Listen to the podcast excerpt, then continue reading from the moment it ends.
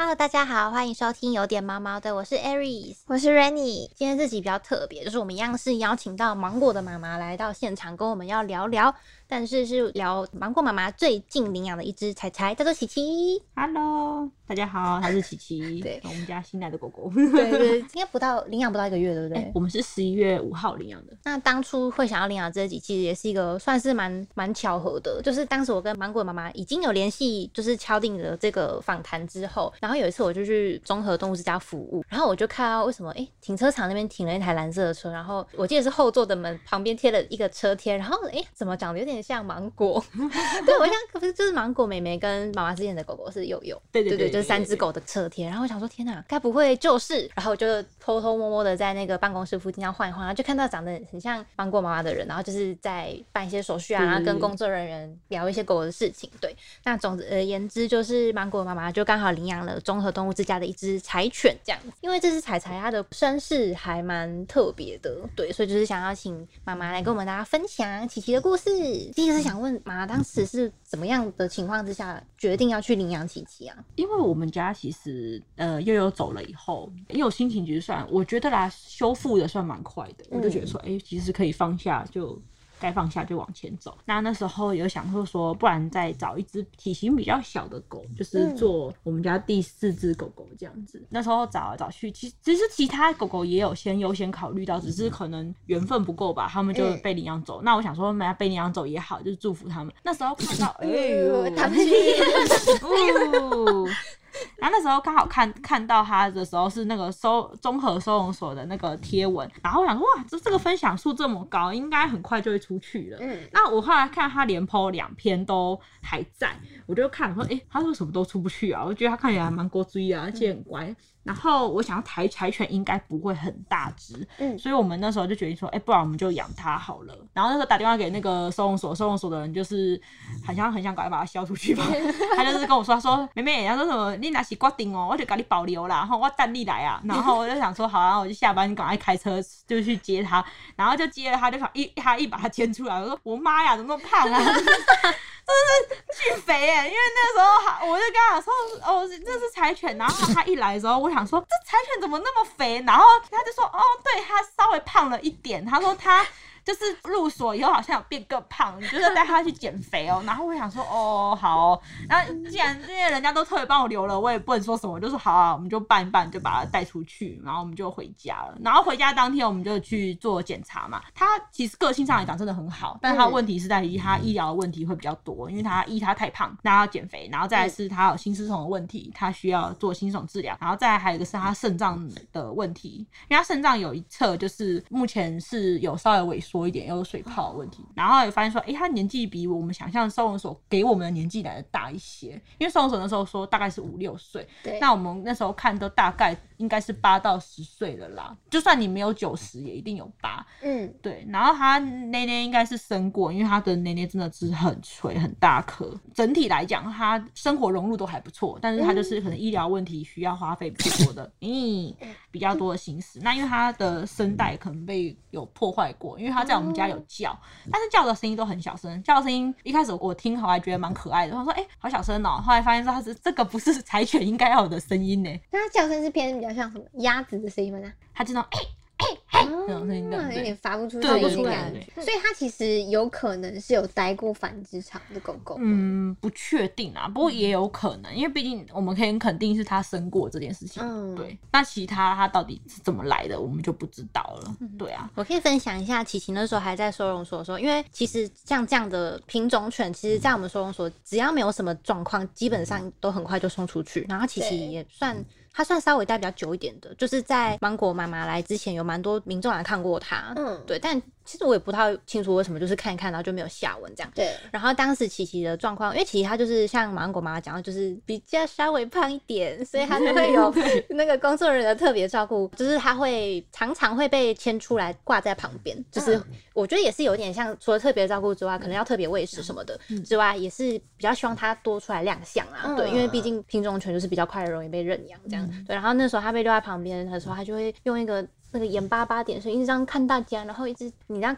蹲下来啊，跟它摸摸，它就会一直这样，嗯，那样蹭过来蹭过来，我就觉得天哪，怎么有这么可爱的柴犬？它个性真的是超级好的柴犬对欸因为我有遇过那种个性不太好的柴犬，就是一看到人就会一直然后一直叫，一直骂人，这样生气。然后可是琪琪完全没有，它就是从一进到我们的录音棚之后就开始人人好的那种，各从电梯里面就开始各种 social 那一种。它跟人真的很好，但它跟狗就相较之下没有那么的好。嗯对，我就蛮好奇，说它刚来家里的时候，芒果跟美美的反应是什么？他们两个很兴奋啊，想靠近他，但是他就凶他们两个啊。哦，所以吓他们两个对于这个新成员是充满好奇的。对他们很好奇，想说，哎、怎么有一只陌生的狗来？但是他就是他对于比他大的狗会表现比较强势，哦，对琪琪他会，那大家出去遛狗啊，遇到一些比较小只的狗狗，它会有小只的就还好，因为我们目前没有什么让它跟别的狗接触，就只有在美容院的狗。哦对，啊，美容院的狗基本上都蛮小的，就是什么贵像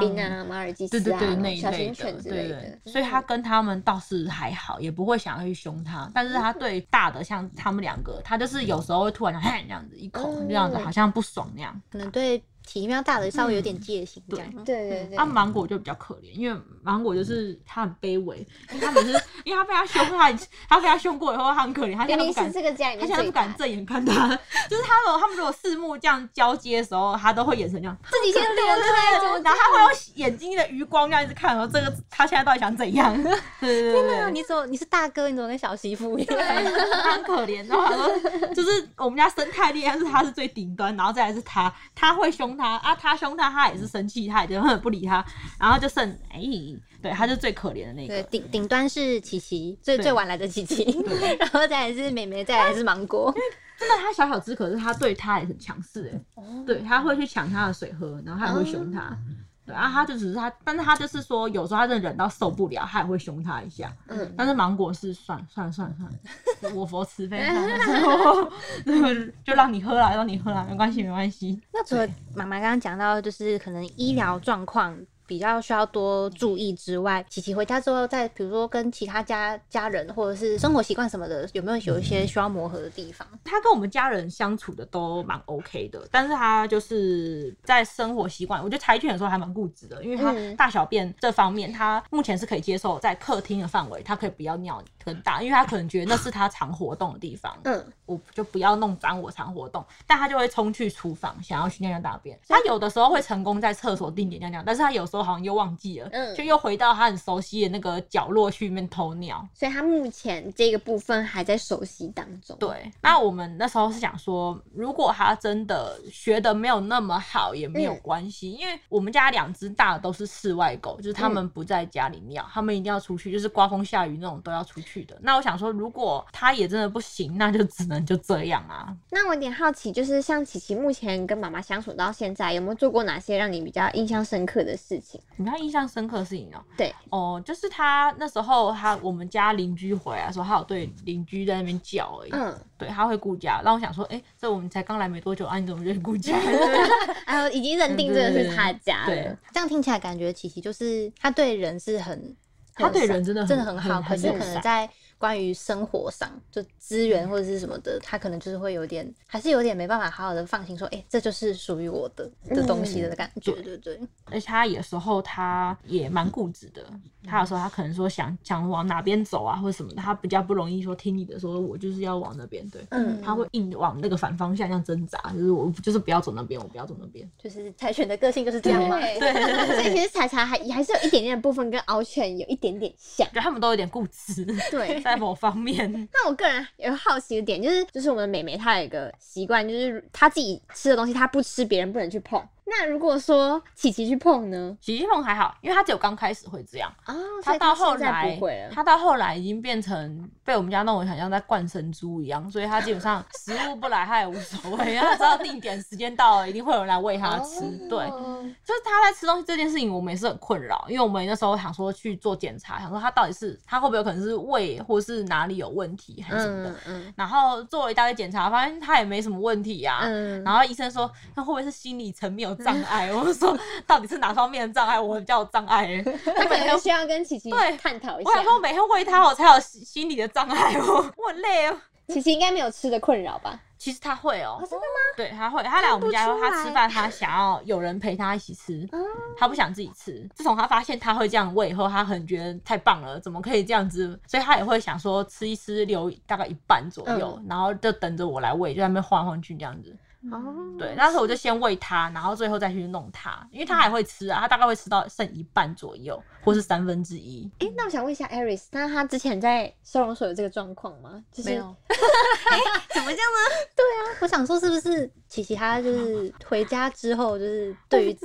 这个新的环境的一切都是很很没有把握，这样、比较没有安全感。嗯也有就是想要有人陪这样子。对啊，因为我真的要小小的抒发一下，那时候看到整个确认说，哎、天哪，我们那只哦，他因为他以前在收容所，我们都叫他胖柴，就是有点胖柴 有点没礼貌，对，就是就是知道胖柴的状况，我们一看到他胸部那边这么的垂啊，然后可能就是又这么胖什么什么的，就觉得他以前是不是过得蛮辛苦的，就是也是有猜说是不是在养养殖繁殖场等等的，然后可是他又这么的亲人。对，然后所以我们那时候就一直觉得哇天啊，这么这么极品的狗狗，就是很希望它赶快被送出去。然后后来就发现是一个这么有耐心的妈妈，愿意这很替他样好好高兴。对啊，那时候就觉得超感动的。我们今天大概就是聊到这边，就是就是如果有对芒果妹妹跟琪琪的后续生活有兴趣的话，都可以追踪他们的粉砖，就是芒果悠悠妹妹 New Life，